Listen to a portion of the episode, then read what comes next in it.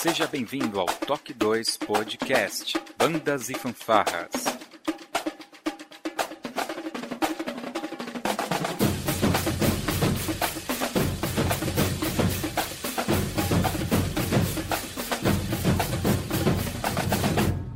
No ritmo da vida, na batida do coração.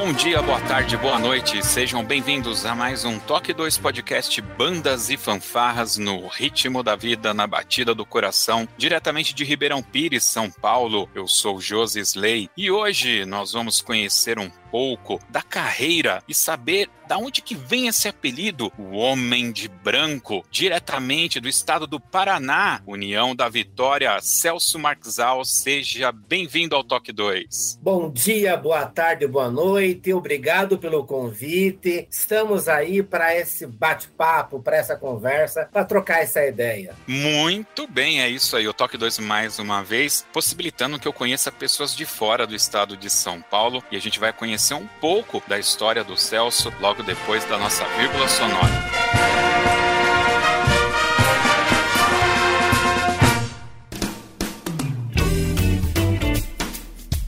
Olá, você está ouvindo o podcast do Toque 2 Bandas e Fanfarras, do site toque2.com.br. Para entrar em contato conosco, você pode acessar as nossas redes sociais através do nosso site ou então pelo e-mail contato@toque2.com.br. E se você gosta do nosso trabalho e deseja nos ajudar a produzir um conteúdo com qualidade cada vez melhor, acesse a nossa plataforma de contribuição pelo site apoia.se toque 2 e veja como contribuir. Este podcast tem o apoio cultural do Portal Brasil Sonoro. Clique, ouça e toque. Para ter acesso às partituras, visite o site brasilsonoro.com.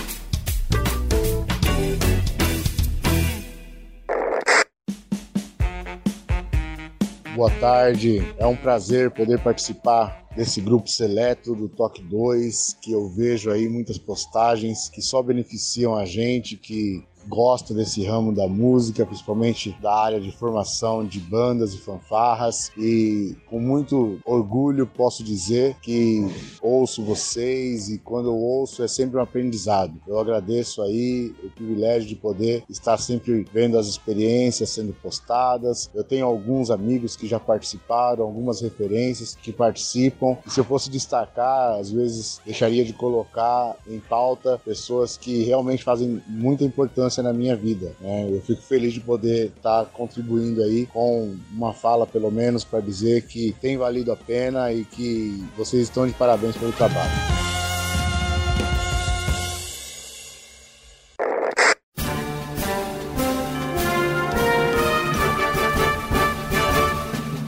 Muito bem, Celso. É, eu sempre gosto de começar falando um pouco sobre como eu tive acesso ao convidado. E no, no seu caso, nós temos uma pessoa é, é, conhecida aqui em comum, acho que eu tenho muito carinho por ela, que é a Olinda, que fazia as gravações dos concursos e tal. E quando nós é, gravamos o podcast com a Cláudia Marques, né, a Mor, lá do João 23, João 23 nada, né? Pio 12. Marista Pio 12. Marista Pio 12, né? E aí eu lembro da Olinda citando né, que a Cláudia, ela foi, é, aliás, foi até um tema de pergunta isso, né? Como foi ser julgada pelo homem de branco, né? E aí eu, caramba, o homem de branco, quem é esse cara tão temido e tal, né? Então foi assim que surgiu essa curiosidade e quando eu estive lá no, no, no, estadual do Paraná, eu esbarrei em você. Olhei para você, não sei se você vai se lembrar, mas eu perguntei: você é o homem de branco? É, é. Acho que a gente pode começar já por aí, pô. Da onde que vem essa história do Homem de Branco? Então, a história do Homem de Branco, ela surgiu no começo quando eu, eu passei a ser jurado. A minha corporação se apresentava no concurso também, tinha uma apresentação especial. E eu, para não ter que aquela correria de trocar de roupa e tudo, eu só não colocava a túnica e o cap. Então eu ia de sapato branco, calça branca, pra ficar tudo igual, eu colocava uma camiseta branca na hora da apresentação formação, colocava túnica, cap, estava pronto. Então foi um concurso assim, o Sinfaban, aqui na nossa cidade, o Paranaense, e daí o pessoal já começou a marcar branco, branco, e foi daí que surgiu dessa ideia de ter que já meio ficar preparado para se apresentar, e daí o pessoal achou legal, eu gostei da ideia também, e virou assim. Aí eu passei a julgar todos os concursos que eu ia de avaliador de MOR, eu ia de branco, e ficou o homem de branco. ah, criou uma marca, né? Que bacana. Poxa, mas isso daí tem muito tempo que acontecia isso daí? 2006, quando eu comecei a julgar pela Federação Paranaense. Ah, antes disso, você tocava o quê?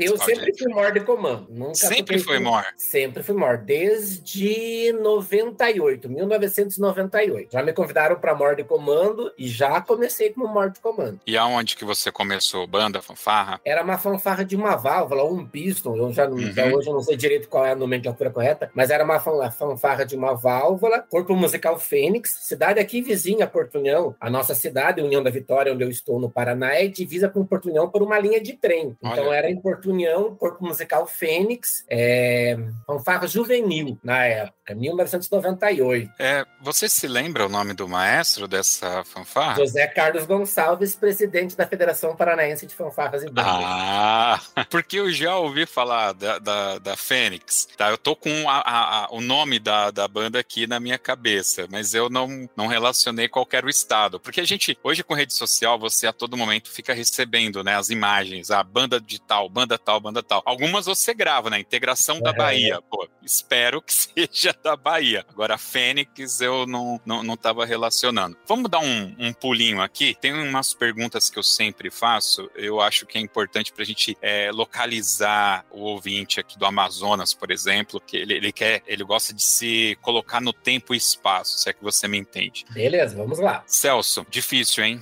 Qual que é o seu nome completo? Qual a sua idade e qual a sua profissão? Profissão é aquela que bota comida na mesa, paga o boleto. Tá. Nome completo: Celso Marques. Tenho 46 anos e sou professor do Estado do Paraná. Professor de Ciências e Matemática. Ciências e Matemática. Ciências e Matemática. Por incrível que pareça, é isso é esse é o meu ganha-pão. Olha, eu não sei o porquê, talvez ah, não sei. Eu, eu ia chutar aqui um História e Geografia, hein? Por causa do chapéu, talvez. É, talvez. Pô, mas você é. é. novo pra caramba, pô. Eu tenho 44. Não, olha só. certos. Tamo ali, pô. Tamo ali. Que você falou 98, eu falei, pô, ele deve ser um senhor super conservado. Mas na realidade, não, pô. Você tá bem pra caramba. Você, você é da minha geração ainda aqui. Legal. Professor de matemática e ciências. Vamos pegar uhum. lá para trás o, o jovem Celso. O jovem Celso, ele queria ser professor? Nem pensar, nunca, jamais. O jovem Celso queria ser padre. Inclusive, foi um ano no seminário, aí em São Paulo, do ladinho de Bauru, Agudo São Paulo. Na época era dos franciscanos. Eu fiquei um ano no seminário. Depois que eu saí do seminário, aí eu fui convidado para dar catequese, aí eu fui quando eu fui convidado para dar aula de ensino religioso para a primeira, a quarta série. Gostei da coisa, fiz magistério, fiz faculdade e estamos aí há 20 24 anos como professor. Puxa, bastante tempo, bastante tempo mesmo. Você não é o primeiro que passa por aqui que é, chegou a, estudar para ser padre. O Falheiros, né, falecido, foi presidente da CNBF, ele também chegou a entrar em seminário, pretendia ser padre e por acaso também era um fã de ciência e matemática, né? Vai ter link aqui no post para quem quiser escutar a história do Falheiros. A gente chegou a gravar um podcast com ele. Ele chegou a fazer foguete é, no fundo de casa lá, queria voar voar. Cara, é, como que, que veio esse negócio de ser padre na sua família? Aliás, era de família? Tinha alguma relação? Como que, que isso apareceu na sua vida? Não era de família, não tinha esse desejo na família.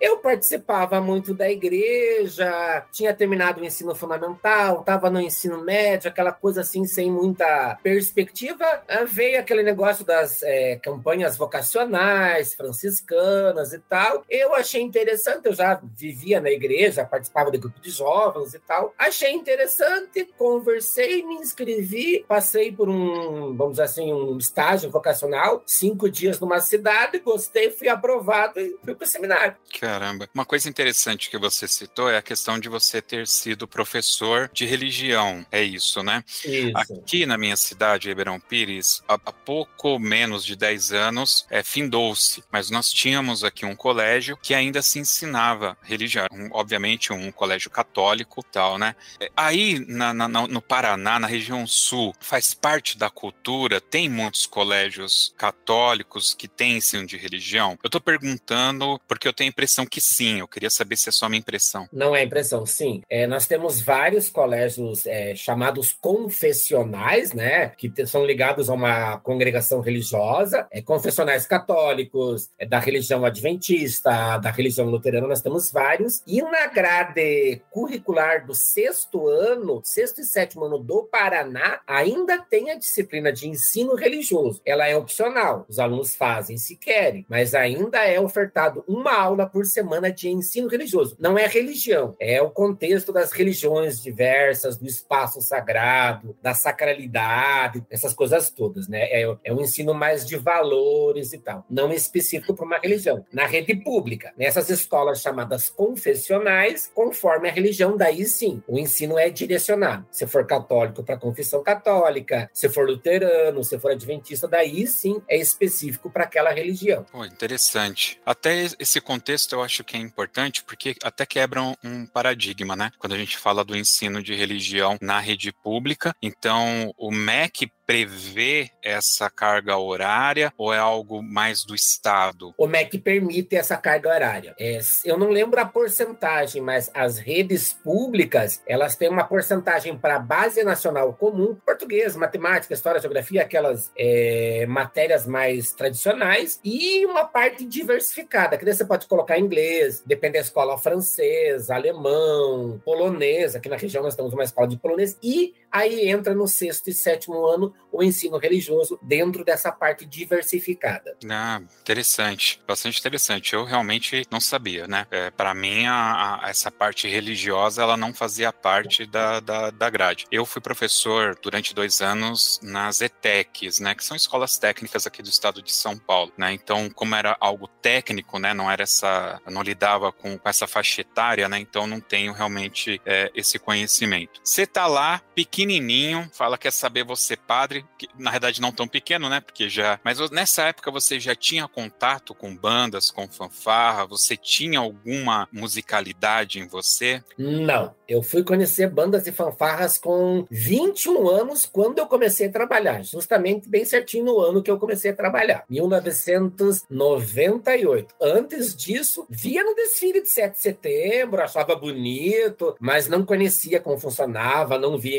ensaios, nada. O único contato era desfile de 7 de setembro, só. E como que foi? Escola? Como que foi esse contato que você teve? Eu morava a uma quadra da escola, onde que a Fênix ensaiava, e eu escutava os ensaios. Então, no meu dia de folga, por coincidência era o dia de ensaio da, da corporação, da fanfarra, eu ia ficava na quadra ali da, da saída da escola ficava escutando o ensaio, porque eu achava interessante, ficava escutando, brincando, mexendo e tal. E no final do ensaio eu via o pessoal saindo, porque eu trabalhei, dois anos antes dessa data, eu trabalhei naquela escola, então eu conhecia muita gente dali que participava do ensaio e tal. No final do ensaio eles saíam, cumprimentavam e tal. E teve um dia que o José Carlos, né, o, Zeco, como ele é conhecido aqui na região, ele passou ali, viu, chamou para conversar e me convidou para ser MOR. Eles, o MOR deles tinha saído, eles tinham um concurso um mês depois depois ele me convidou se eu aceitava, eu sem saber o que, que era aquilo, sem ter a menor ideia do que, que era, eu aceitei, bora, vamos lá pro desafio. E foi assim. Chega na frente ali da banda, ele apresenta você pro grupo, ó, esse aqui vai ser o Mor. E aí, como que foi? Ele te deu uma instrução? Como que foi essa aderência ao grupo? Horrível. Primeiro, imagina assim: uma pessoa que não entende nada, duro, o corpo assim, todo retesado, duro por um robô, uma perna lá em cima e outra ali embaixo. Era a marcha que eu fazia e ele ia me dando dicas: ó, oh, agora você faz isso, ó, oh, agora você faz aquilo. Então, esse começo foi assim muito difícil. Mas daí ele foi dando dica. Eu já conhecia muita gente do corpo musical. Você vai criando aquela liberdade pro pessoal, eles iam te dando dica: ó, oh, é, conta assim, olha, aponta aqui, faz isso. E foi, foi, foi. E a gente pegou esse contato e daí deslanchou. Né? Depois disso, o primeiro concurso foi na cidade de Prudentópolis, se eu não tenho enganado, aqui no Paraná. Eu tirei em terceiro lugar. Eu lembro até hoje que me colocaram, porque naquele concurso tinha troféu geral, então contava ponto hum. para Mor. Me colocaram para tapar buraco, né? Porque o outro Mor saiu, eles precisavam de ponto ali, né? Ah, vai o Celso. Eu lembro até hoje que no final do concurso, quando o José Carlos comentou da premiação, eu falei assim: o Celso até tirou um terceiro lugar. Então, e daí, depois disso, eu tomei gosto, eles me ajudaram muito. O José Carlos e a esposa dele, a Berenice, me ajudaram muito, me indicaram, mostraram, orientaram bastante. E daí foi indo. E daí eu fiz, fui atrás, busquei cursos, é, tive um curso com o Fernando Noronha, Fernando Rogério Cochler Noronha, lá do Rio Grande do Sul, que, nossa, foi assim, um abrir de mente fenomenal para a questão de MOR, a função do MOR mesmo. E aí foi desenvolvendo. Mas o começo foi aquela coisa assim, eu tiro sarro até hoje, né? Duro com uma pedra, um pé lá em cima e um pé lá embaixo. Muito engraçado, muito engraçado. Quando a gente toma gosto de algo, né? Foi o meu caso, eu não sou um comunicador, mas eu acho o podcast uma ferramenta fantástica, né? Então você vai se entrosando, você começa a ouvir, você quer saber como que faz e tal. É, você já relatou um pouco, mas como que foi essa sua trajetória? Porque a partir do momento que alguém chega e fala, ó, oh, você vai dar nota agora, é porque você chegou num patamar aonde olharam para você e falaram, tem valor isso daqui, isso aqui tá é, é agregador. Então acho que agora o Celso consegue nos ajudar aqui dando nota também e tal, né? Como que foi e, e como como que veio assim esses primeiros convites para você jogar os campeonatos? Então, é, eu comecei a, ali em 98 e daí eu lembro que em 2001 eu fui para Blumenau, em Santa Catarina, num curso de linha de frente. Tinha lá o pessoal para baliza, corpo coreográfico, pelotão de bandeiras e tinha o Fernando Noronha para MOR. Eu fiz esse curso e o Noronha ele foi jurado do Catarinense por três anos. Os três anos que eu participei com a Fênix no Catarinense, o Noronha foi jurado. E daí ele é, escrevia bastante. Eu aprendi a fazer jornal em planilha com ele, que ele escrevia tudo ali. E eu tomei a liberdade de conseguir o endereço dele, mandar carta para ele, tirando um monte de dúvidas, e ele respondeu. E daí, por causa desse contato com o Noronha, das respostas que ele dava para minhas indagações, dos questionamentos, nos concursos que a Fênix começou a participar, eu tirava primeiro lugar, praticamente em todos os concursos. E daí começou a ter esse destaque. Aí o pessoal perguntava, eu tinha aquela. Como eu já tinha um pouco de conhecimento, né? Eu, eu, eu respondia algumas perguntas e o José Carlos, que era o regente da corporação e também era o organizador do Sinfabank da cidade, do concurso de fanfarras e bandas e da Federação Paranaense, ele começou a perceber isso. Opa, ele tem argumento para responder, ele sabe orientar outros mor, vamos dar essa chance. E daí foi que em 2006 ele me propôs essa questão de julgar o Sinfaban e o Paranaense. Você pegava muito pesado com o pessoal, é por isso que na hora que chegava na pista e via o homem de branco, o pessoal tremia na pista? Pegava, pegava muito pesado. Porque imagina assim, Josué, eu sou professor, então o professor uhum. tem aquela visão didática de um certo período de tempo. Quando eu assumi para julgar, MOR tinha cinco parágrafos, o, o regulamento de MOR. Era muito vago. Eu perguntei para o José Carlos, posso mudar isso? Ele falou, pode, né? Então o que, que eu fiz? Eu segurei tudo que eu podia. Não pode isso, não pode isso, não pode. Um monte de não pode, né? Eu lembro que naquela época na planilha escrevia assim: todo e qualquer movimento deve ser o um sinal de comando, porque era uma casa da mãe Joana. Então eu comecei a segurar tudo, não permitir exageros, extravagâncias, só o comando de Mor mesmo, e depois, devagarinho, conversando com o pessoal. A Federação Paranaense fazia congressos todo ano, aí a gente foi se reunindo nos congressos, discutindo e eu fui liberando cada vez mais coisas. Mas no começo eu era terrível. Eu às vezes ficava na frente do Mor, vendo ele vindo, marchando com o passo contrário só para ver se ele se perdia no passo. Se ele tinha firmeza no que estava fazendo ou não. Então o Mor bom é aquele que dane-se o jurado. Eu tenho certeza que eu tô fazendo, bora. Aquele que, opa, será que eu faço errado? Esse já não tem tanta firmeza, então já é. Então eu, eu era muito exigente, mas muito mesmo. Daí o, a alcunha de terrível, eu pegava no pé mesmo.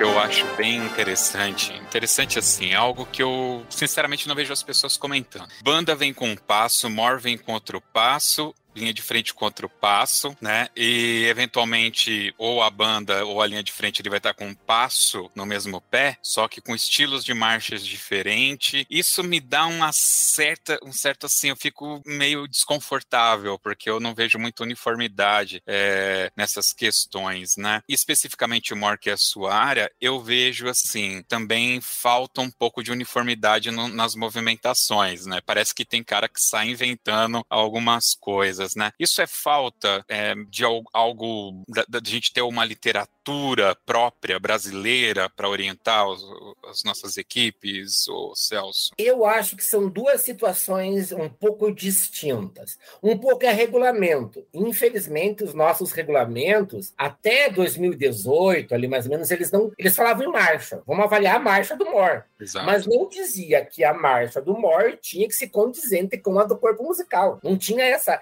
essa ligação. Então o Mor podia vir com uma alta, uma marcha super alta e o musical com uma marcha americana baixinha tranquilo, né? O Mor dava a sua marcha que quisesse, desde que estivesse marchando e marchando tudo bem, não perdesse a energia, ritmo e tal, beleza, né? Então não tinha nos regulamentos. Hoje eu vejo que alguns regulamentos já fazem essa ligação. A marcha do Mor tem que ser no mesmo estilo que a do musical, para não ficar essa disparidade que você comentou. Então, uma questão é essa questão de regulamento. A outra questão e aí é uma questão um pouco complexa, mas eu falo tranquilamente. Uhum. Tem Mor que quer aparecer, ele não quer uhum. comandar a banda, ele quer estar ali na frente e dar o show dele, sabe? Então, o que ele precisar fazer para aparecer, ele vai fazer. Então, seja uma marcha bem distinta do musical tal. Ele não quer comandar. Se ele puder comandar, beleza, mas ele quer dar o show. Então, eu vejo essas duas pontas: regulamento e a, a, a, o desejo da pessoa mesmo, não diretamente para comandar, mas sim para dar aquele show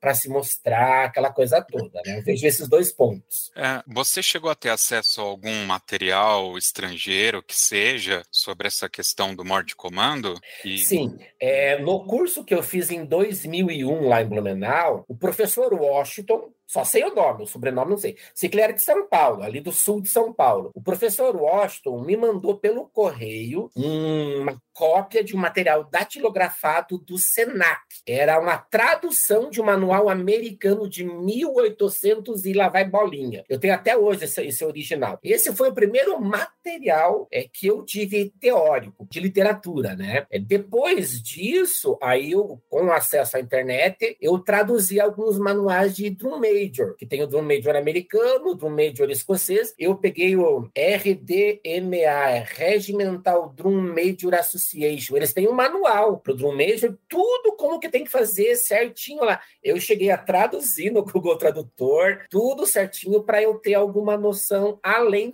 porque naquela época não tinha literatura para consultar, era mínima a literatura, e, e quem tinha não compartilhava. Eram poucas as pessoas que compartilhavam o material que tinham. Pergunta complexa, assim, eu não sei nem como colocar. É, é, na verdade, eu, eu, eu gostaria de colocar de uma forma, mas vamos lá. Não deveria ter uma Vamos lá, vamos chutar para o gol. Alguma das associações ou federações que, que comandam aí nacionalmente, né? Vamos, vamos dar a LBF ou a CNBF não seriam a, as organizações que poderiam condensar essas regras e ter um book, um, né, um livro de regras para não, não apenas para MOR, né? Mas vamos falar MOR, linha de frente, baliza, enfim, que condensasse o que seria é, essencial até para que isso fosse traduzido nos ensaios anuais, para quando chegar num campeonato todo mundo tá em cima da mesma base ali de formação? Então, eu vou retrucar essa pergunta com uma outra pergunta. Uhum. Você sabe como a CNBF fez o regulamento para MOR? O ano e como foi feito? Não, não faço a mínima ideia. Eu não sei se o Faleiros falou e eu não lembro, então, mas eu não me lembro, eu não me recordo. Então, para eu poder responder essa tua pergunta, eu preciso fazer essa contextualização. Uhum. Congresso da CNBF 2008, né? Na ata da CNBF ficou escrito lá um detalhezinho que seria montado um grupo para discutir MOR, porque até 2008 o MOR não era avaliado na CNBF. Tinha suas. Uh, o Paraná, por exemplo, sempre avaliou. Paraná, Santa Catarina, Rio Grande do Sul, né? É, alguns outros estados, Rio de Janeiro, se não me falha é, é, já tinham essa avaliação, mas era estadual, era regional. Em 2008, no Congresso da CNBF, ficou lá na ata que seria montado um grupo de estudos. Eu descobri isso, acesso à ata ali e tal, enchi as paciências do Faleiros, né? O Faleiros foi quem organizou isso. E eu cobrando ali, oh, poxa, Faleiros, né? Saiu na ata, até agora nada. Era dezembro, começo de dezembro e nada. Ele falou, calma, professor, você vai ter uma surpresa. 6 de janeiro, eu lembro até a data, 6 de janeiro de 2009, saiu uma resolução do Faleiros como presidente da CNBF, nomeando quatro pessoas que tinham um prazo de um mês para montar um regulamento para morte. Eliane Humbert, mulher do Charon, acho que deve conhecer o Charon, né? uhum. né? Fernando Noronha, do Rio, do Rio Grande do Sul também. Eu, ele, ele, me ligava por Santa Catarina, porque a gente participava mais por Santa Catarina. E uma pessoa do Amazonas que me fala a memória o nome. Essas quatro pessoas tinham um tempo de um mês para montar um regulamento para morte e apresentar para a CNBF. Na época que não tinha WhatsApp, que o Malemar tinha e-mail. Beleza, montada essa comissão, as pessoas na primeira semana um monte de ideia, era trocar ideia, mas sabe quando você vai falando, falando, mas ninguém organiza nada? Quase acabando o prazo para apresentar alguma coisa, e eu falei, eu claro, se não apresentasse nada, esqueça a MOR por um bom tempo. O que, que eu fiz? né? O pessoal deu um monte de ponderações. Eu peguei Paraná, Santa Catarina, a base do Regulamento Nacional de MOR 80% é Paraná, Santa Catarina. Eu peguei essa, essa base, um ou outro detalhe ali que o pessoal colocou e digitei e mandei para Faleiros. E foi aí que, em 2009, no Congresso da CNBF, foi instituída a avaliação para morte de comando. Fora isso, eu sei que o Noronha, lá do Rio Grande do Sul, ele fez um manual assim de orientações para o avaliador. Mas esse manual, é, lá nos primeiros anos, a CNBF passava para os seus avaliadores. Eu avaliei dois anos pela CNBF, dois nacionais, um em Sorocaba e um em Presidente Prudente, eu tive acesso a esse manual, mas fora isso, ninguém mais tinha a esse manual para o avaliador. Então, fora isso, não tem uma literatura, não que eu saiba. A única literatura, e aí até eu faço uma dica, é um material organizado pelo professor Eliseu Eliseu Miranda. Isso, ele mesmo. Ele fez um livro chamado Linhas de Frente das Bandas Marciais de São Paulo, uma história de tensões e negociações, 1957 a 2000. Ele fez esse livro, cara, nesse livro tem todo o contexto histórico, né? Da onde que surgiram, é, por que que surgiram os primeiros quesitos de é, baliza, por que que surgiram os primeiros quesitos para corpo coreográfico, como que era a MOR na época, por que que alguns concursos começaram a cobrar isso, isso, isso e aquilo do MOR. É a única literatura que tem. Fora isso, no Brasil, oficial, não tem nenhuma federação, confederação, liga, ninguém ainda se propôs a escrever isso. Né? Eu sei que o pessoal do Rio de Janeiro, no ano de 2018, 19, fez uma discussão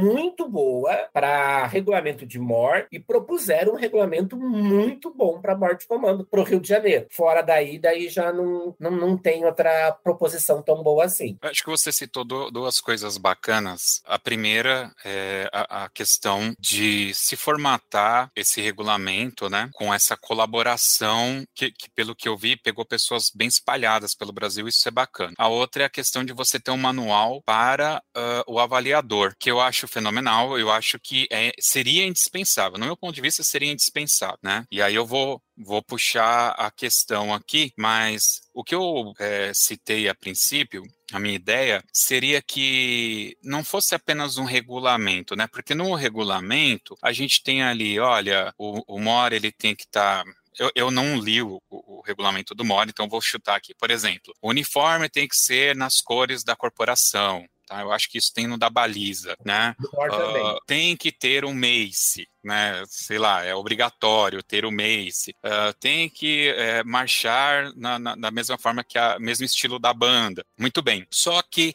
eu, eu penso assim, como a gente não tem uma literatura no Brasil, poderia ter um guia prático, né, por assim dizer, entendeu? Uma brochurinha não muito grande, mas que desse a, a letra do que deve ser treinado, né? Por exemplo, as posições do Mace para cada comando, porque eu acho, tá? Eu, eu, obviamente eu não sou MOR, não tenho lugar de fala se é esse o termo usado para MOR, mas assim eu entendo que quando um MOR chega na frente da banda, ele faz um movimento lá para rompimento ou sentido ou tal, isso poderia ser mais é, é, sistem não é sistematizado, padronizado, sabe? Ter alguns padrões, né? E com isso, acho que a gente conseguiria evoluindo nessa questão é, dos padrões ou próximo disso, né? E eu vejo que é isso que é um pouco do que você falou. O cara ele quer aparecer, né? E aí ele vai lá, faz.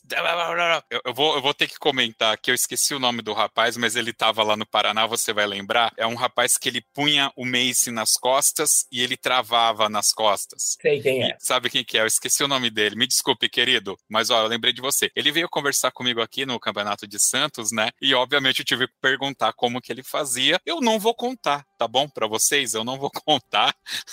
mas ele me contou como ele fazia aquilo, pro Mace ficar preso ali nas costas e tal. Então, esse detalhe é assim, é, é o detalhe legal da coisa, mas não interfere na, na, questão da movimentação da banda, da, dele dar os movimentos para a banda, entendeu? Então acho que você tem dessas coisas base, né? Você também atiça ali essa questão da, da arte que o próprio Moore pode colocar. Ele pode aparecer, mas ele tem que seguir algumas regras, sabe? Esse tipo uhum. de, de, coisa que eu visualizo mais, entendeu? É, nós é, fazendo isso, a gente corre o risco de cair num perigo um pouco sério, né? Hum. Por exemplo, eu te comentei que eu traduzi o RDMA lá, que cada comandinho é específico. Escócia, é aquela região da Europa lá, eles seguem a risca aquilo, ponto, acabou, né? Uma coisa que nós percebemos aqui no Paraná, nos congressos que nós fizemos, é que se você faz isso, se você especifica o que cada, como cada comando tem que ser, você tira a criatividade do MOR. Tanto que no regulamento do Paraná, nós temos um, um além de é, quais são os comandos tradicionais, o que é avaliado em MOR? Bastão, voz, marcha e garbo e uniformidade. Esses seriam os padrões gerais para MOR, certo? No Paraná, nós temos um quinto item que é a apresentação. Os outros itens, é, bastão, voz, marcha e garbo e uniformidade, ele começa com 10, conforme os erros que vai tendo, vai descontando. O quinto item é o apresentação. Ele começa com 5. Conforme ele vai melhorando a apresentação, ele vai ganhando pontos pontos. Porque senão a gente corre aquele risco de todo mundo fazer exatamente a mesma coisa, robozinho, sabe?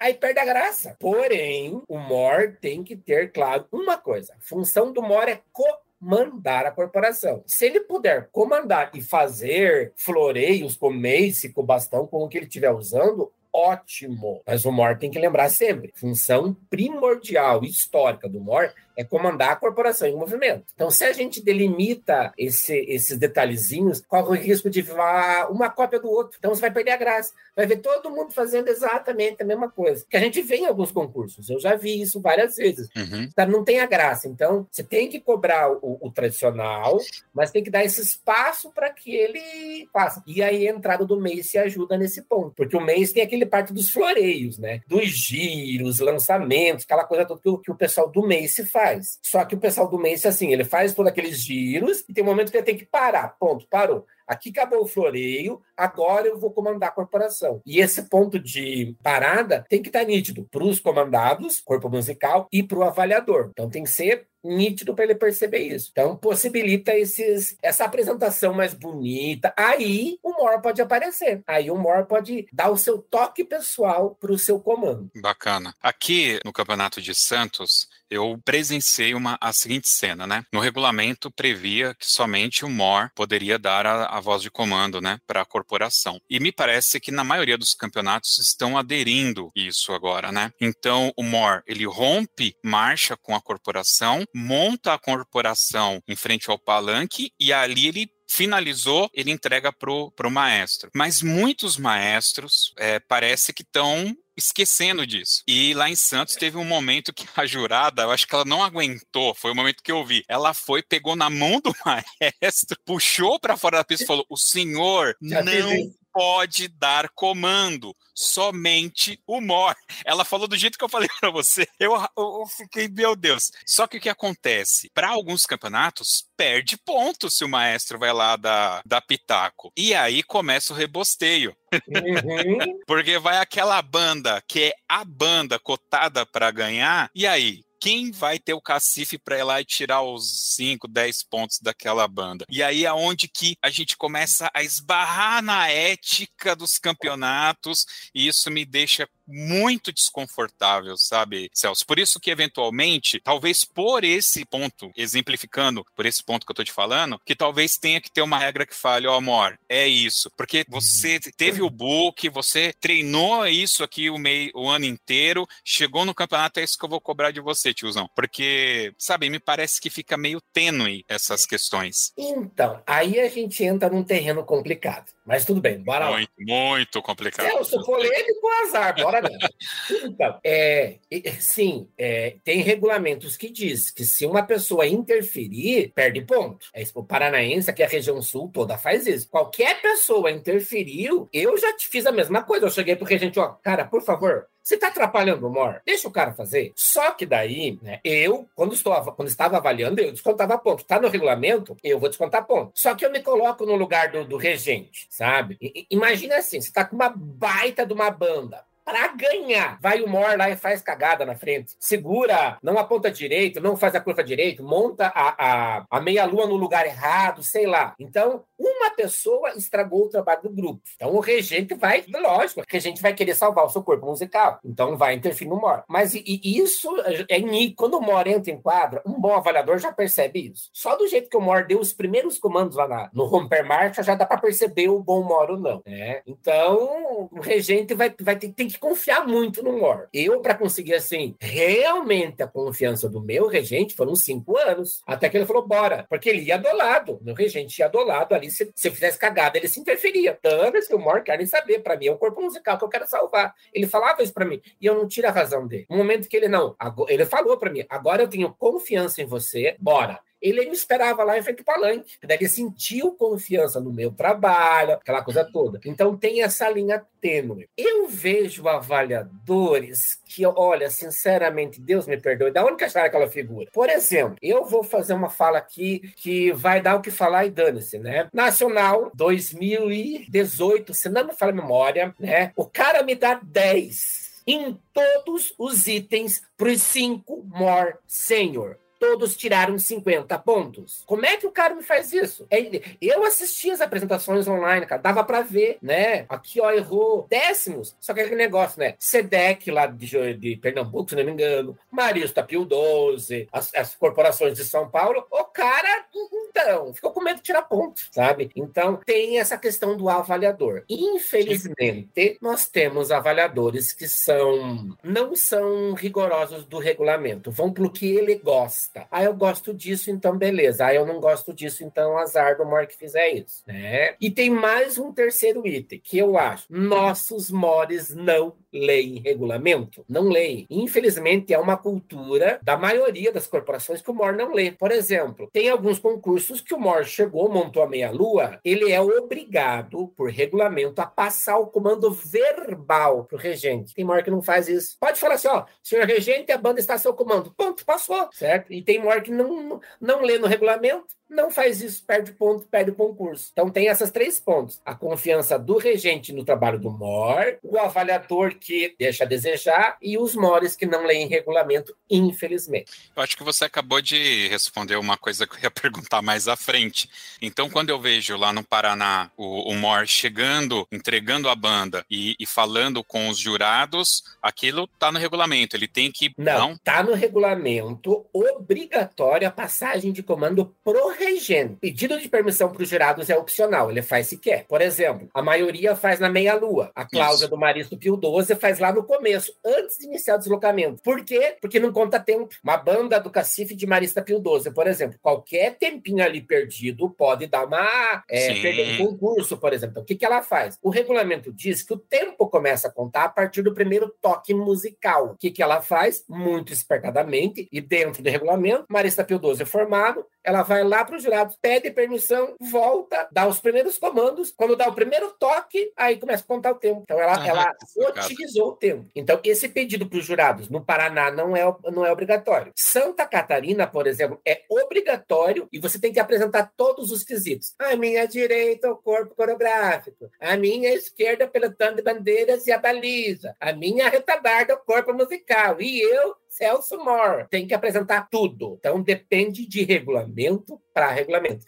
E aí que eu digo que os MOR não lê regulamento. Entendi. Vou dizer que esse lance do, do MOR ali, é, fazer essa apresentação, dá um garbo, tá? Eu, eu, eu achei legal. Pronto, falei, tá? É, no começo eu estranhei, mas quando eu percebi que todos fazem e que eventualmente tem um MOR ou outro que é meio, né? Mas aquele cara que chega firme ali, fica legal, se é bem fica, feito. Fica. Fazer uma vírgula aqui de uma coisa que você falou, eu, e a gente engatou, eu fui deixando. Quando você falou assim, que o More, ele é triste porque o, o maestro tem que confiar no More, e aí ele vai, monta errado e tal. Isso tem um nome, falta de ensaio. Né? Exatamente né? isso. Exa é, Exatamente é, tá? isso. Estou falando isso, eu, eu vou citar até alguns nomes, mas é, é para dar bons exemplos ok? Já, já tem aqui o podcast do Ademir Ruiz, que é, é, de Caieiras e tocou muito tempo em São Paulo como Mor, né? E uhum. o Binder arrancava a pele de todo mundo. E, inclusive, a do Ademir. E ele ensinou Ademir a dar os comandos, como ele queria, aonde a banda tinha que parar, o, o arco, como tinha que ser feito, o que, que ele tinha que tomar cuidado. Então, e a gente ensaiava muito a Ordem Unida, né? Nós estamos aí praticamente no final do ano, já passou, a, a, já não tem pandemia, como, né, pelo menos há um ano já. Uh, até quando as bandas vão usar uh, o artifício e que não está ensaiando marcha por causa da pandemia, né? Tem uma hora que isso tem que parar, tá, pessoal? Só para deixar um, um, aviso, tá? Então, assim, eu entendo que o Mora, eventualmente, ele não é um cara musical, né? Ele não. Apesar que a maioria tocava bumbo, tocava percussão. começava, na, começava na percussão, a maioria, é verdade. não é verdade? Verdade. Gilson verdade. Kinderman, o próprio Ademir. Você nunca tocou nada? Nada,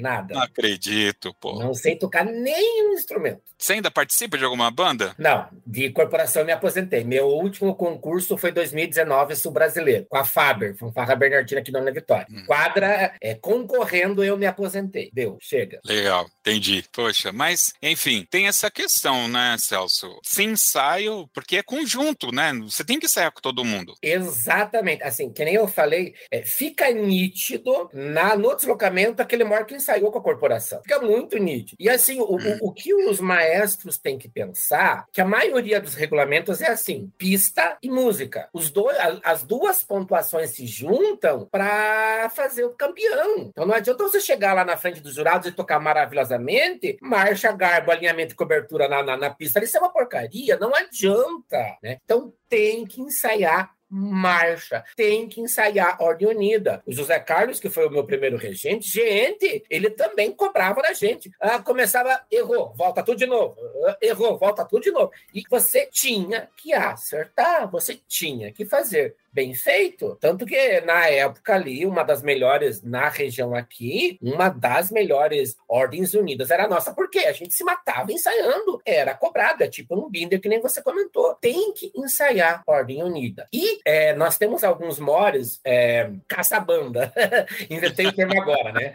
E, é, aquele mor que ele quer se apresentar, ele é bom, né? o pior ou melhor, não sei que, que, que palavra ele é bom, ele é um bom mor. Né? Tem mor que vai lá, dois, três ensaios, botou ordem na banda pegou e pronto, e faz uma excelente apresentação. Mas tem More, que já tem um pouquinho uma de dificuldade, precisa ensaiar Ordem Unida sim para fazer uma boa apresentação, porque senão não adianta. É piloto automático, é, a banda vai, se o Mora indicar, não indicar, a banda faz, ponto, acabou. Tá tão automático, tão encalcado na cabeça do musical, que se o Mora indicar, blá, blá, blá, eles fazem. Né? Aí é o jurado Mor que vai cobrar do Mor se ele indicou direito ou não. É. Precisa, concordo com você. Tem que parar de inventar desculpas da pandemia e voltar a ensaiar a Ordem Unida. Por exemplo, pegar a Marista Pio 12. Olha a Ordem Unida do Marista Pio 12. Agora, pergunta pra Cláudia, amor deles, quantos da ordem eles fazem? Se o Schmidtão ali ó, não pega eles e ó, bora, vamos fazer bem feito, vamos ser referência. É um bom trabalho, é reconhecido. A ordem unida do, do Marista é quase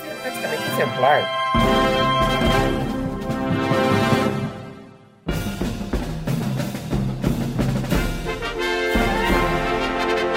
Sobre a questão Ordem Unida, eu acho que dá pra gente associar aí a uma questão do humor também. Teve um advento, uh, de novo, eu vou falar aqui de marcha americana, mas eu sei que vai ter pessoas como depois me chamar no privado para falar, não é marcha americana porque é o estilo, mas eu acho que o recado aqui, todo mundo tá entendendo o que eu quero falar. Esse é o ponto, tá? Vamos, vamos no, no cerne da questão aqui. Antes, nós fazíamos uma marcha ali nos anos 90, uma marcha mais equilibrada. Nós levantávamos o nosso joelho, o pé saía saía do chão, né, e, e ia para frente e tal. Com a virada do, do milênio ali, veio a tal da marcha americana, que é o calcanhar e tereréu. E tem bandas que até fazem uma marcha mais elevada, por exemplo, no, no Circuito dos Amigos, que teve o campeonato agora, a final, Santa Isabel faz uma marcha que eles levantam o pé, inclusive é uma marcha mais compassada, ela é um pouco mais lenta. Eu tive a oportunidade de conversar com o maestro e eles adequaram até a música para que tivesse uma consistência é, da marcha e tudo. Quando a gente pega e passa isso para o MOR, se a gente pensar na marcha alta, automaticamente o MOR vai fazer um desempenho maravilhoso, né? Porque o MOR tem um, um brilho diferente, verdade seja dita, né? Então, quanto mais, mais alta a marcha, acho que foi mais bacana pro Mor. Só que quando vem a marcha americana, aí quebrou até aquela minha tese inicial, né? Porque aí o Mor vai fazer a marcha americana tal. Como que você viu essa mudança? Você participou dessa mudança? Comenta. É, não é nenhuma pergunta, eu queria ouvir um pouco o comentário seu, das suas impressões, essa questão da, da diversidade de marcha versus o Mor nesse contexto. Então, aí nós tivemos. É, eu vou dizer assim, é, nós tivemos a graça aqui no Paraná de ter um mecenas maravilhoso, infelizmente a Covid o levou, Cleibson Moreira da Silva, o Santa Fé ali, nor, bem norte do Paraná, quase divisa com São Paulo, o Cleibson tinha um amor por bandas e fanfarras maravilhoso, ele patrocinava uma fanfarra na cidade dele, no Rio de Janeiro e em São Paulo, era mecenas de várias corporações. O Cleibson, é, ele viu esse potencial do Paraná e ele viu essas novidades vindo via São Paulo e uma certa resistência do Paraná. O que, que o Cleibson fez? Ele propôs para a Federação Paranaense congressos técnicos para discutir isso. Imagine, Josisley, um congresso que eles pagavam tudo: o transporte da sua cidade até o local do congresso, hospedagem e alimentação. Ele depositava o dinheiro antecipadamente. Então, era para ter uma procura fenomenal. Não tinha. Era sempre as mesmas cinco, sete pessoas discutindo. Foram três congressos que o Cleibson fez assim, certo? De ele bancar a ida das pessoas. De repente ele viu, mas pô, são as mesmas pessoas todo ano vindo, o que, que eles vão discutir de novo? Não dá, bora. Aí parou esse congresso. Então, eu vejo, aqui no Paraná a gente teve muita discussão. Imagina o terrível homem de branco discutindo assim, galera, nós vamos colocar isso no regulamento. Como? Eu tenho uma gana por escrever regulamento, mas assim, minuciosamente. Não está no regulamento, não posso cobrar, desculpa aí, sabe? Quem já avaliou sabe disso, tem que estar tá no regulamento. Então a gente discutia pra caramba, ah, marcha, como é que vai ser, como é que não vai ser, vai, babá, babá, babá. Então aqui no Paraná a gente teve discussões muito boas sobre isso. Realmente discussões, assim, de conversar. É, por exemplo, num congresso veio Alexandre Polini participar do nosso congresso aqui no Paraná, Ademir Ruiz teve num congresso no Paraná também. Então olha o naipe, olha o know-how de pessoas que vieram discutir essas coisas coisas com a gente. E nós tentamos colocar isso no regulamento. Infelizmente, tivemos uma pequeníssima participação de interessados. Então, aqui no Paraná, a gente tentou adequar isso. No Brasil, a resistência da CNBF é muito grande. A CNBF, aí eu vou colocar uma posição bem pessoal, Celso falando, é uma entidade muito burocrática, demasiadamente burocrática. Então, essas novidades se você não inscrevesse essa discussão um mês antes para o presidente da CDBF, ele não colocava em pauta lá. E se você puxasse o assunto lá no Congresso da CDBF, ele te tesourava. É muito burocrático, sabe? Então, a CDBF não, até 2016, 17, por aí que eu ainda participei da CDBF, não, não teve essas discussões salutares. Tinha fora do Congresso. Na mesinha do bar, na conversa lá no alojamento, tá, tá, tá, tá, ali tinha. Mas no Congresso, aonde são tomadas as decisões da CNPF, eu não vi essas discussões que virassem propostas é, para um regulamento. Então, veio isso, algumas federações conseguiram discutir, conversar e tocar, mas algumas federações simplesmente não, jurado que se vire, não vão mudar regulamento. Vou te colocar dois exemplos bem nítidos para você ter uma noção. Rio Grande do Sul, a agência tradicional do Rio Grande do Sul não adequou essa questão da marcha. E teve uma nova agência que começou em 2015, a Norte, né,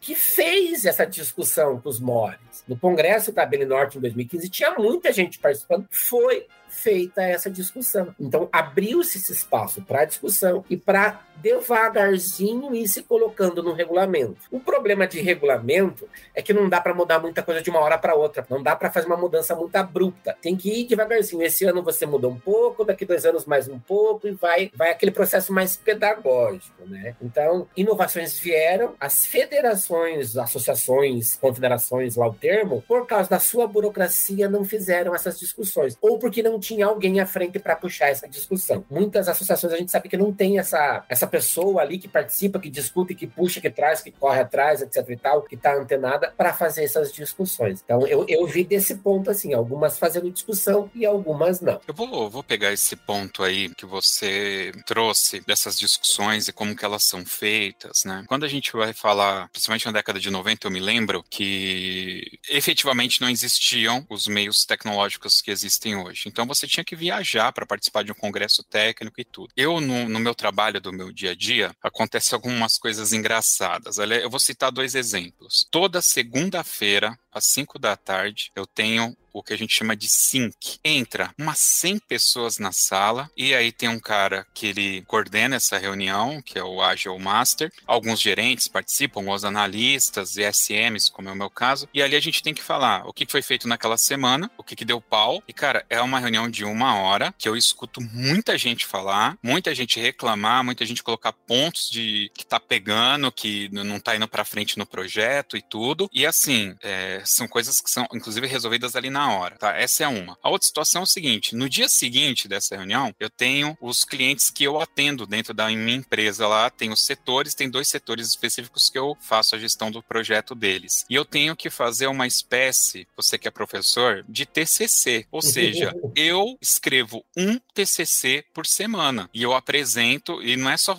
é, é escrever, né? Escrever, formatar no PowerPoint, apresentar, e nesse TCC tá lá apontado é, o quanto que a gente cresceu, o quanto que a gente diminuiu, se o tempo médio de atendimento tá maior ou menor, qual foram as maiores dificuldades daquele período, qual que é a soma das dificuldades do último trimestre, e isso vai acontecendo, assim. E aí, quando eu pego é, essa parte, essa visão organizacional e técnica e transfiro para o meio de bandas, quando a gente vai falar de associações, federações, essas discussões que nós estamos citando aqui, eu não consigo ver o ambiente banda. Eu vejo que há um problema de administração do tempo, de coordenação de pautas, sabe? Então é complicado você esperar que vai ter um congresso técnico na Amazônia em 2023, entendeu? E aí cada um depende da grana do seu bolso para ir, não. Quando você pode eventualmente fazer separadamente os temas via meeting, como a gente está fazendo aqui, e não terminou a discussão hoje, reagenda, reagenda e reagenda, sabe? Então eu eu, eu tenho assim um, um certo desgosto quando, quando eu escuto essas questões que não regulamento sendo feito fora de discussão técnica, né, dos associados, porque não houve tempo hábil, não houve presença. É complicado, né, Celso? É, eu vou te colocar duas situações três situações. Claro, fica à vontade. É, primeiro, a Federação Paranaense, né? Então, a Federação Paranaense, nesse, na questão de MOR, não vou falar os outros quesitos, porque eu não passei participei das discussões, então não, né? Mas MOR, o José Carlos, assim,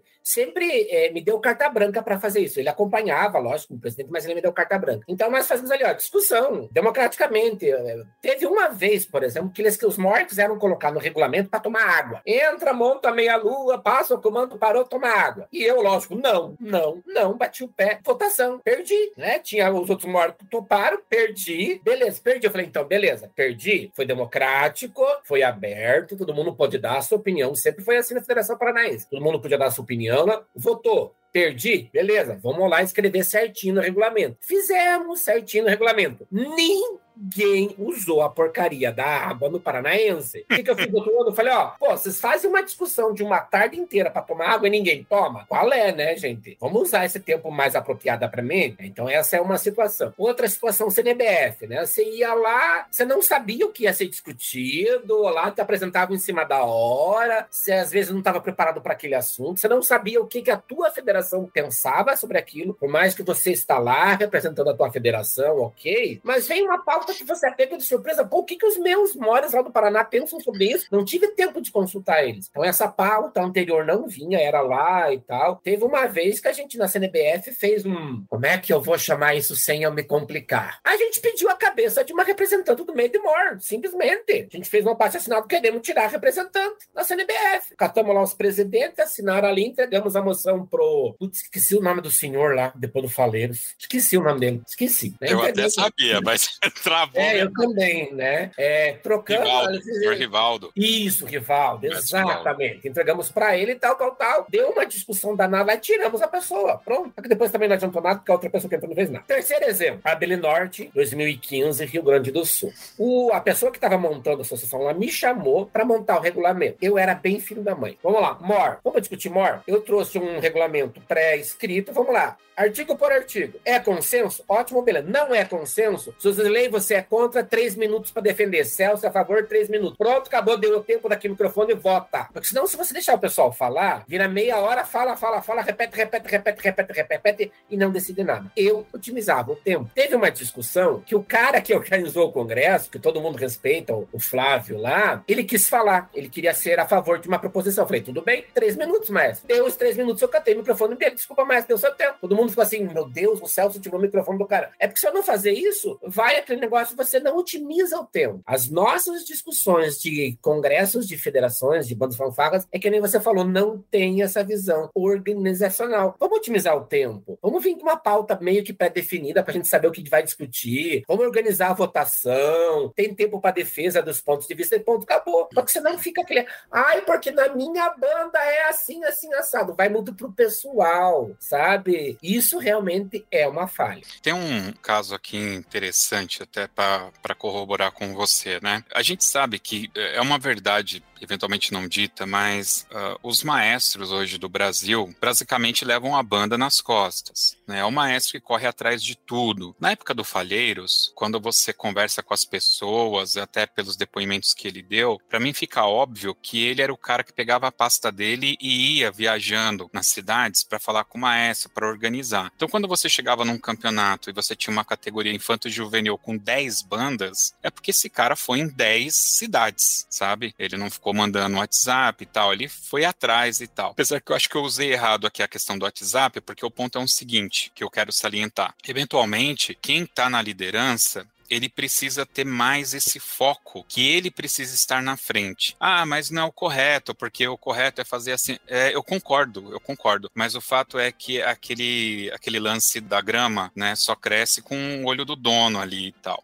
Então eu concordo com isso. Então acho que hoje, não por uma culpa direta, mas o cara ele tem a banda dele, ele dá a aula dele, ele faz as coisas dele, né? Porque ele tem o mesmo problema que o outro, e que o outro, e que o outro maestro. Todo mundo tem os mesmos problemas. E aí por um motivo qualquer ele lá, ele é o presidente agora. E aí ele acaba tendo que compartilhar o tempo dele. Só que ele não pode deixar a banda dele para trás. Só que aí ele também não consegue dar o 100% naquilo, né? Mas dito isso, eventualmente, essa questão ah, não tem pauta, então eu vou fazer a pauta. Eu sou presidente. Pessoal, é o seguinte, não tem a pauta porque eu requisitei para não tem, a pauta é essa e o cara vai e faz, sabe? Então, às vezes você precisa tomar a frente para fazer as coisas acontecer. É democrático? Eu acho que não. É, no entanto, o Brasil é assim. É, as lideranças elas são representativas. Eu acho que por intuição, é, se tem lá o presidente, a gente acaba achando que o presidente da federação é o cara que tem que resolver tudo, né? Então, abraça, abraça e, é. e segue a vida. Eu vou te, posso te colocar três situações sobre claro. isso? Então, a, a, vamos analisar assim. Por exemplo, é, alguns casos, o presidente, além de ter a banda dele, ele tem o outro ganha-pão, que não é a banda. Ah, sim. Né? então, certeza. ele tem que cuidar para sair. Então, pensa assim: um presidente de uma federação que vai organizar um campeonato numa outra cidade. Pô, ele tem que ir lá para conversar com o prefeito, para isso, para conhecer o local, babá. Como é que ele vai estar tá saindo do emprego dele, né? Do ganha-pão dele para fazer? Como é que ele vai estar tá deixando a banda dele sem ensaiar para ir lá ver isso? Então, e olha, eu dou o braço a torcer para quem faz isso, porque tem que estar tá se desdobrando, tem que estar,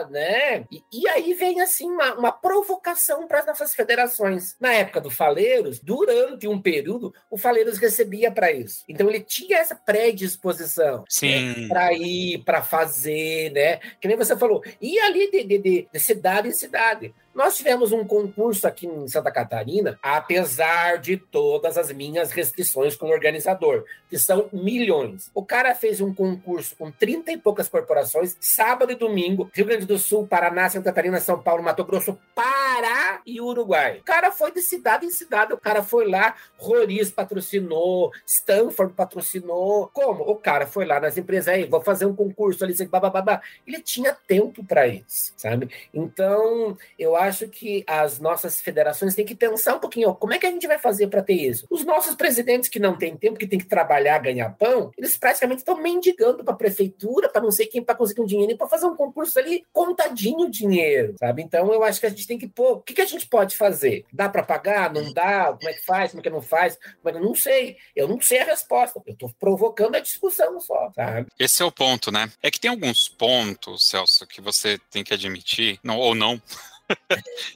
não precisa admitir, mas que eu visualizo assim, que são pontos que são conhecidos há anos, né? E que não são atacados. Então eles sempre vão retornar e sempre com aquele peso de, ó, oh, nossa, isso ainda acontece? É, cara, é porque nunca foi resolvido, né? Isso é bem complicado.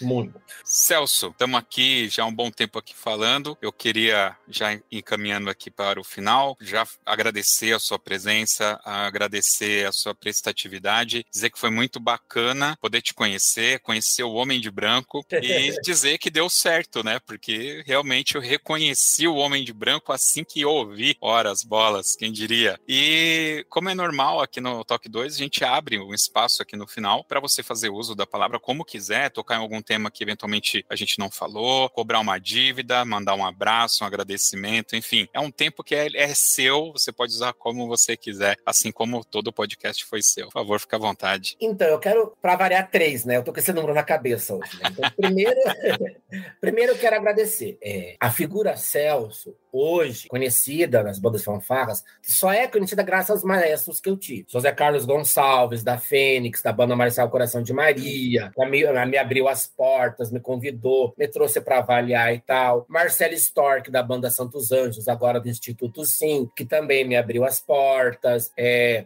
o, Lu, Luiz Antônio Correia, Guinho, aqui da Fábrica, que também me abriu as portas. O maestro Rondon Mansani, falecido pela Covid, que também me ajudou muito, os maestros que trabalham, trabalharam comigo. Então, agradecer essas pessoas que abriram espaço para mim. Se elas não tivessem aberto espaço, não, eu confio em você, bora lá, faz seu trabalho bem feito, eu não, não consigo ter feito nada. Então, eu preciso agradecer primeiro essas pessoas.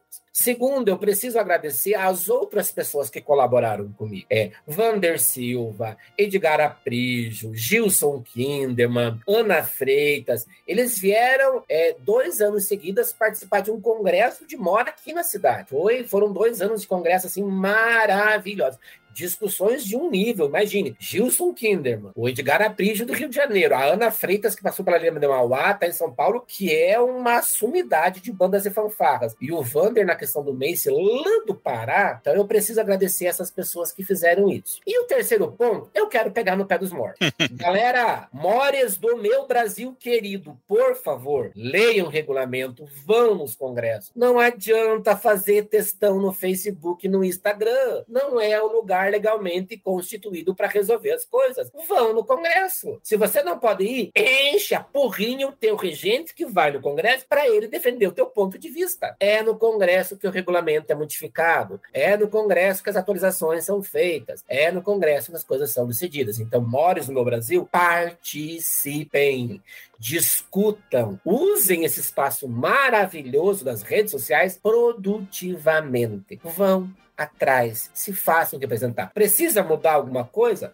apresente uma proposta e vai lá para discutir. Não foi aprovado esse ano, ano que vem vai de novo. E vai insistindo, e vai insistindo. Se façam presentes. Então, a minha fala é esses dois agradecimentos e esse puxão de orelha dos nossos mods do Brasil. É isso. Vamos agora, então, para as nossas dicas culturais.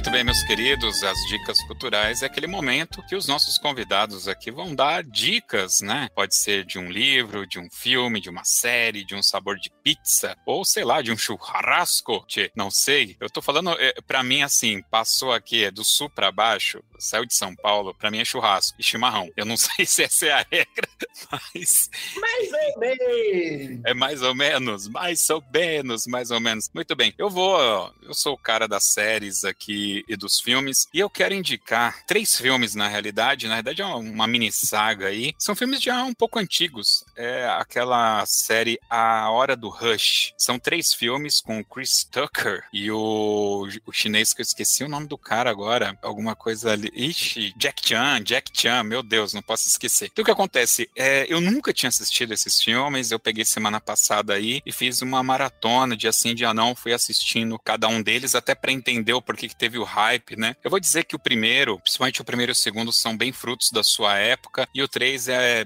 é mais bacaninha, assim. Eu gostei mais, na realidade, eu gostei mais do primeiro, mas o três ele é mais próximo aqui da nossa realidade, e eu achei legal. Achei legal porque é, são filmes que eles fogem de alguns estereótipos. Então, por exemplo, não tem cena de sexo você consegue sentar com a família e assistir. Não tem nada assim fora, não tem coisa de politicagem, não. É um filme de ação, é um chinesinho, um cara negro que sai dando porrada em todo mundo. E no fim da picada, eu vou contar bem o segredo. Eu só assisti porque eu queria saber o porquê que o filme chama A Hora do Rush.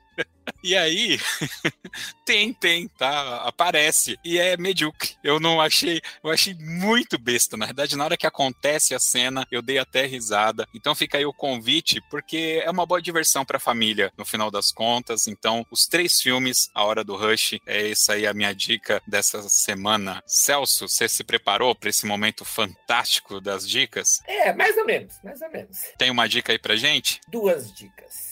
Manda a bala. primeira é um livro, vou repetir o livro porque eu acho muito importante. Linhas de Frente das Bandas Marciais de São Paulo, uma história de tensões e negociações do professor Eliseu de Miranda Correia. Leiam esse livro. Gente, é 43 pila no estande virtual, 35 se você pesquisar bem. No estande virtual lá para você comprar. Leiam, leiam. Ele conta muito. Se você quer saber assim a história dos quesitos de banda, tirando a parte do musical, toda a parte da linha de frente ali, leia. Recomendo essa leitura. É muito bom. Te dá um panorama histórico fenomenal dos quesitos. Por que, que voz é avaliado em maior bastão? Da onde surgiu isso? Ali conta. É muito bom. E até se você quiser ser avaliador, eu acho que todo candidato a avaliador tinha que obrigatoriamente ler esse livro. É muito bom. Essa é a primeira dica. E a segunda é a série de Chosen. Chosen, não sei como pronunciar direito. É.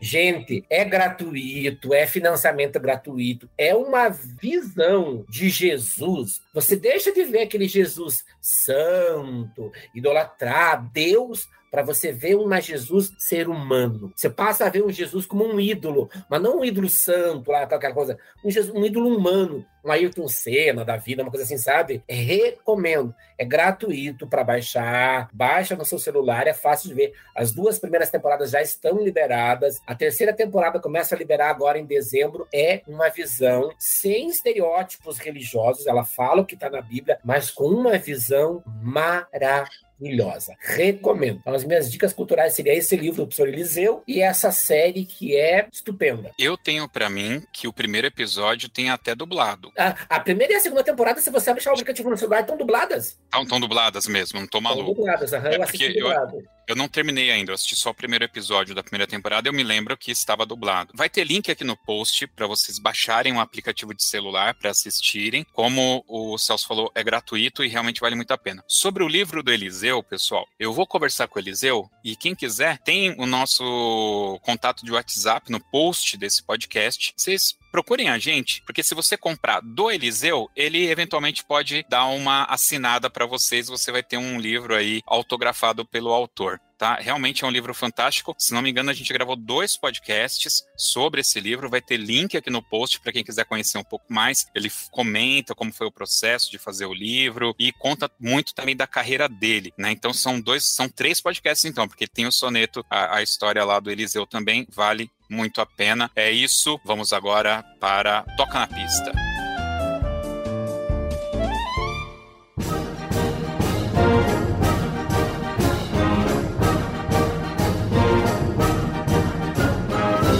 Bem o Toca na Pista, aquele momento que nós fazemos uma referência às bandas e fanfás, porque lugar de banda é na pista. E o Celso vai escolher aqui uma música para a gente escutar no final, mas é claro, ele já sabe, não pode ser qualquer música, tem que ser aquela música do coração, aquela música que tem uma história. E não precisa ser essencialmente uma música de banda, tá, o Celso? Pode ser uma música de um cantor, fique à vontade. Na realidade, esse é só um motivo para você contar algum detalhe a mais aí do seu coração. A minha dica musical é Amazing Grace, com gaita de fole. Pela mensagem da música, a graça que alcança a, a vida da gente pós-Covid, a gente está vivo, a gente está com saúde, tem que dar graças a, a um ser superior, independente da religião que você professa. Então, essa questão da graça. E também essa música me toca muito especial, porque eu consegui, aqui na nossa cidade, no nosso segundo Congresso Nacional de MOR, trazer um rapaz do Rio de Janeiro para tocar gaita de fole e tocar essa música. Então, Amazing Grace,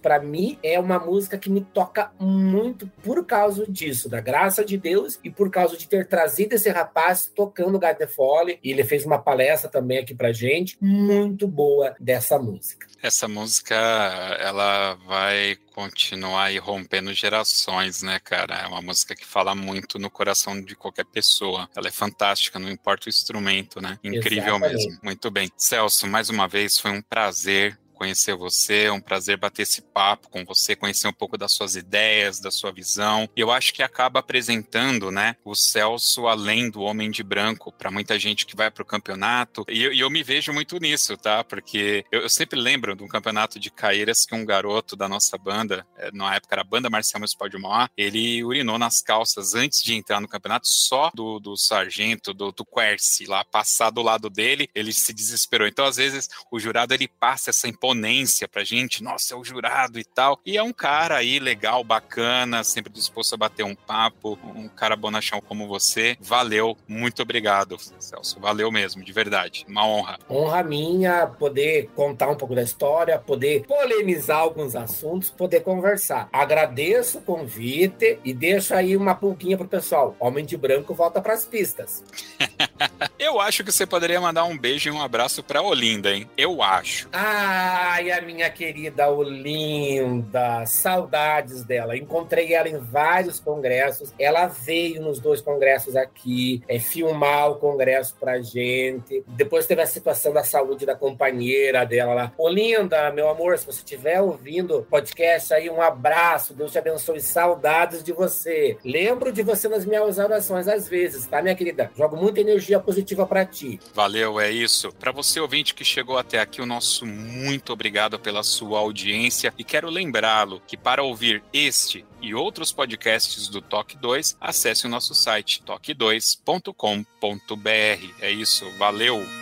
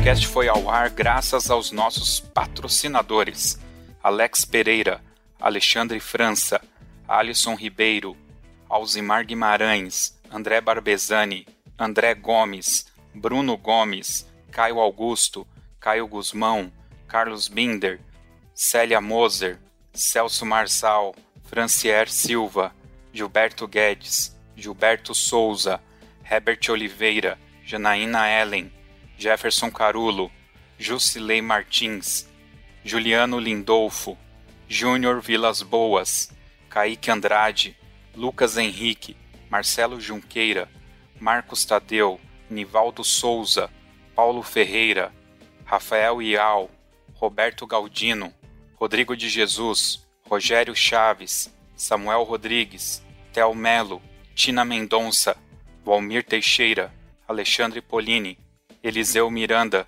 Luiz Silva. Valeu, pessoal. Até o próximo Toque 2 Podcast. Bandas e fanfarras.